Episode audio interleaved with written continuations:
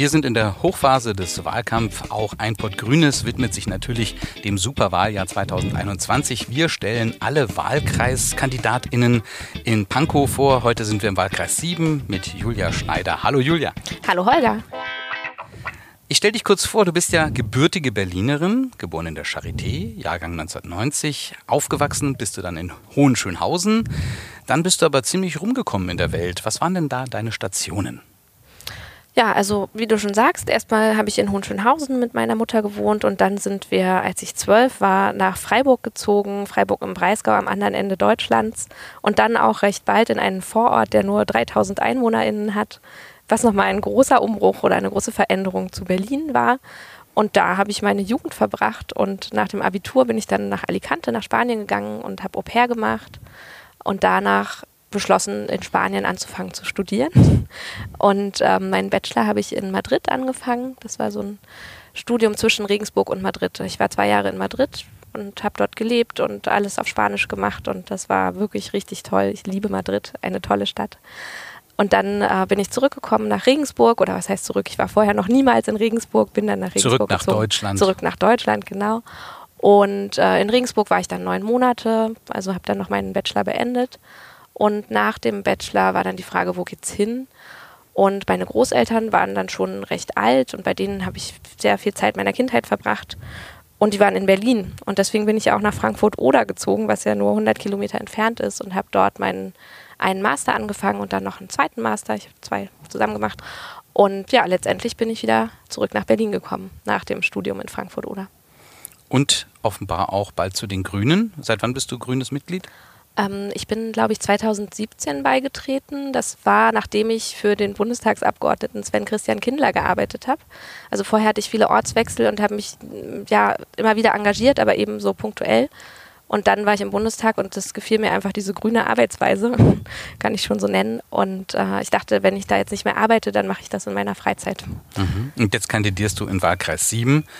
Das ist ähm, grob gesagt rund um die S-Bahn-Trasse Greifswalder Straße bis Schönhauser Allee, Wispierstraße, Prenzlauer Promenade. Mhm, Zentrale ja. Orte sind hier die Langhansstraße, der Humanplatz, Caligari-Platz, Antonplatz. Warum ist es dieser Wahlkreis? Ja, also einmal ist es dieser Wahlkreis, weil ich auch in diesem Wahlkreis wohne. Und andererseits ist es dieser Wahlkreis, weil ich den super spannend finde und ja, weil ich mich irgendwie darin wiederfinde. Also da leben Alteingesessene, da leben Ostdeutsche, da leben Zugezogene, da leben Menschen, viele Menschen aus Baden-Württemberg tatsächlich. Und also ich finde diese Mischung gut, jung und alt. Ähm, es ist nicht so touristisch wie andere Teile des Prenzlauer Berges schon sind. Und es gibt eine gewisse Ruhe und trotzdem ist gleichzeitig viel los und viel Wirbel. Und so bin ich auch selbst und deswegen fühle ich mich da wohl und möchte mich für diesen Kiez, oder es sind ja mehrere Kieze, für diesen Wahlkreis einsetzen. Du bist ja seit diesem Jahr auch im Vorstand des Kreisverbands Pankow. Ähm, was hatte dich bewogen, nun auch zu kandidieren für diesen Wahlkreis? Ist Politik jetzt dein Ding oder kommt das noch aus der Zeit, als du für deinen Bundestagsabgeordneten gearbeitet hast? Ich glaube, Politik war schon immer mein Ding. Also ich habe schon in Schulzeiten Gemeinschaftskunde, wie hieß das in Baden-Württemberg, geliebt. Und ich war in Spanien und wurde da weiter mitpolitisiert, weil damals eben diese, da waren, war die Hochzeit der Finanzkrise und auf der Puerta del Sol, das ist ein zentraler Platz, haben sich die Leute versammelt und demonstriert und meine Freundinnen und Freunde haben, viele haben Philosophie und Politikwissenschaften studiert und ich habe einfach da erlebt, was es bedeutet, wenn Politik so richtig schief geht und wenn eine Generation verloren geht. Also es ist ja diese verlorene Generation aus Spanien. Und daher kommt, glaube ich, kam nochmal so ein Impuls und im Bundestag habe ich gemerkt, oh, eigentlich möchte ich nicht nur Referentin sein, sondern möchte auch eigene Akzente setzen. Und ja, ich glaube, deswegen ist Politik einfach mein Ding. Das musste jetzt so sein. Mhm. Du arbeitest ja in der Berliner Verwaltung. Und ein zentraler Aspekt deiner Politik ist Gerechtigkeit. Und du verbindest diese Gerechtigkeit als zentrales Thema mit einer gut funktionierenden Verwaltung. Wo ist denn da für dich der Zusammenhang? Die Verwaltung kommt einem ja immer sehr abstrakt vor, aber im Prinzip ist es die Verwaltung, die alle möglichen Dinge umsetzt. Also Gelder werden ausgezahlt an Menschen, die finanziell schwächer sind. Es werden Straßen gebaut, die zum Beispiel für zu Fußgehende oder für Radfahrer gebaut sind. Das heißt, ähm, durch die Verwaltung oder durch den Staat, also die Verwaltung ist ja eigentlich der Staat, äh, findet ein Ausgleich statt. Und der wiederum sorgt für Gerechtigkeit, weil er eben diejenigen, die Unterstützung brauchen, auch unterstützt und unterstützen soll. Er fördert natürlich auch die Wirtschaft. Ja, wir haben ja auch eine Wirtschaftsförderung und ich war auch bei der Senatshaltung für Wirtschaft, Energie und Betriebe und das sind jetzt nicht die finanziell schwächer gestellten, aber der Staat hat da eine gewisse Lenkungswirkung. Ja, wir fördern die Internationalisierung oder wir fördern, dass eben Frauen in Vorständen mit sind und so weiter. Das heißt, der Staat ist ein großer Hebel, was glaube ich vielen Menschen nicht so bewusst ist. Aber durch unsere Steuern finanzieren wir den Staat, der wiederum die Gesellschaft erhält und dafür sorgt, dass Zusammenhalt vorhanden ist. Und das kann er eben nur, wenn er wirklich gut funktioniert. Und wie willst du das schaffen? Wie willst du Verwaltungsstrukturen so gestalten, damit sie gut funktionieren? Hilft dir da auch deine Verwaltungserfahrung? Genau, ich würde jetzt noch machen, da, da, da, da. Ich habe kurz die Lösung in der Schublade, wo wir 100 Jahre in Berlin schon dran äh, nicht verzweifeln, aber arbeiten. Ich habe natürlich nicht die eine Lösung, aber es gibt ganz viele Punkte, die man angehen müsste oder angehen muss in der Berliner Verwaltung.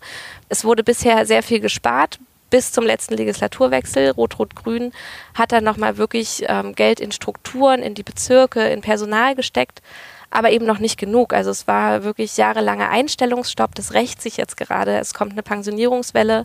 In zwei Jahren wird der Höhepunkt sein, da wird irgendwie ein Drittel der Beschäftigten, ob Beamte oder Tarifbeschäftigte, egal, wird ein Drittel ungefähr aus dem Dienst ausscheiden. Das heißt, es fehlt uns massiv Personal. Und ähm, ja, die Verwaltungsgebäude, wer die schon mal von innen gesehen hat, die sind halt einfach auch sehr alt. Es wird immer wieder über ähm, die Digitalisierungslücke gesprochen. Digitalisierung ist auf drei Ressorts aufgeteilt. Das sind alles Punkte, die wir angehen müssen, um attraktiv zu werden. Und wir haben in dieser Stadt sehr viele, sehr gute Leute. Die müssen wir gewinnen und auch halten können als Berliner Verwaltung. Und ich glaube, das ist eine große Herausforderung. Und das müssen wir auf jeden Fall angehen. Mal abgesehen von besserer Verwaltung, was sind deine weiteren Kernanliegen in den kommenden Jahren, sowohl als Abgeordnete für ganz Berlin als aber auch für deinen Wahlkreis in Pankow? Die Verwaltung ist eben ja ein Thema, was ganz Berlin betrifft. Das ist ja schon mal klar.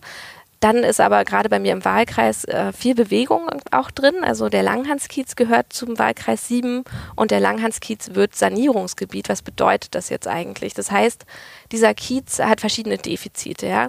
Da ist die Bausubstanz nicht besonders gut. Es gibt keinen einzigen Radweg im Langhanskiez. Es gibt an den Außenseiten zwei Radwege. Und das ist ein großer Bereich meines Wahlkreises. Und Sanierungsgebiet bedeutet, dass dieses Gebiet aufgewertet wird. Und dabei wird aber geguckt, dass wir uns eben den Klimafolgen anpassen, dass wir einen klimagerechten Kiez herstellen und dass eben das Zusammenleben von älteren und jüngeren Menschen weiterhin dort erhalten bleibt und dass auch das Gewerbe, das Handwerk, was dort angesiedelt ist und auch Künstlerinnen und Künstler vor Ort bleiben können. Das heißt, es ist eine komplexe Aufgabe, die ich auf jeden Fall aus dem Abgeordnetenhaus heraus auch begleiten möchte. Ansonsten im Norden des Prenzlauer Bergs ist ein Thema auch Versiegelung. Also wir haben sehr viele versiegelte Flächen die wir in Zukunft angucken müssen und entsiegeln müssen. Also wir haben gerade diese Hochwasserkatastrophen gesehen. Das liegt auch daran, dass zu viel Grund versiegelt ist. Ja? Also wir müssen dafür sorgen, dass unsere Stadt Starkregenereignissen standhält und nicht Keller überflutet werden und Straßen überflutet werden, sondern dass das Wasser versickern kann, langsam versickern kann. Wir haben das Problem, dass die Bäume vertrocknen. Das hängt alles miteinander zusammen. Und ein großer wichtiger Punkt dabei ist wirklich Entsiegelung. Also dafür sorgen, dass Böden Wasser aufnehmen können, langsam aufnehmen können und in die Natur eben geben können, dadurch ja speichern können und dann zum Beispiel in die Bäume wieder geben können. Also Entsiegelung. Ja, jetzt könnte man sich natürlich die Frage stellen, wenn entsiegelt wird, hm, wie ist denn das dann mit dem zu Fuß gehen? Also ich kümmere mich ja auch um meine Oma und fahre mit der regelmäßig mal mit dem Rollstuhl durch den Kiez. Und dabei merke ich, wenn Fußwege nicht gut gemacht sind und wenn ähm, Bordsteinkanten nicht abgesenkt sind, das merken viele, die dort mit Kinderwägen unterwegs sind. Wenn man aber mal einen Rollstuhl schiebt, der irgendwie 80 Kilo wiegt, dann merkt man das noch deutlich mehr. Und ja, das ist auch wieder so ein äh, Zielkonflikt. Also wir wollen entsiegeln, aber wir wollen gut begehbare Wege haben und erhalten das ist auch ein Thema, was im Mobilitätsgesetz mit angesprochen wird. Da müssen wir auf jeden Fall noch mal mehr Kraft reinsetzen, um unsere Gehwege und unsere Straßen barrierefrei zu gestalten und trotzdem darauf zu achten, dass das Ganze klimaverträglich bleibt. Und natürlich ist auch der Wohnungsmarkt gerade im Prenzlauer Berg angespannt.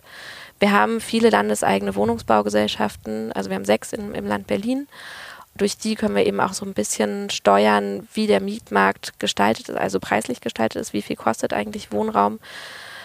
Da müssen wir noch stärker werden und da müssen wir ähm, gucken, dass wir auch gerade zum Beispiel im Langhanskiez haben die Wohnungsbaugesellschaften, werden dort Wohnungen bauen oder Wohnraum zur Verfügung stellen. Das ist ein Mittel, wie wir es schaffen, diesen ja, entgrenzten Mietmarkt wieder einzuhegen. Mhm. Naja, wenn man dich wählt, möchte man natürlich auch wissen, was für eine Art politischen Stil hast du. Also wie willst du den Menschen bewegen, wie willst du sie mitnehmen, wie willst du ihnen helfen? Deshalb bin ich immer ein Menschenmensch. Also ich spreche sehr gerne mit anderen Menschen. Ich bin sehr interessiert an anderen Perspektiven. Ich spreche immer mit allen, was vielleicht nicht alle gut finden. Aber mich interessiert tatsächlich das Ganze und ich glaube auch nur, dass wir vorwärts kommen werden, wenn wir wirklich alle mitnehmen und alle miteinander sprechen. Also ob jemand nun grün wählt oder nicht, mich interessiert die Perspektive von dieser Person, mich interessieren die Probleme vor Ort und mich interessieren vor allem auch die Lösungsideen. Also Menschen vor Ort haben meistens den besten Blick und die besten Ideen für Lösungen.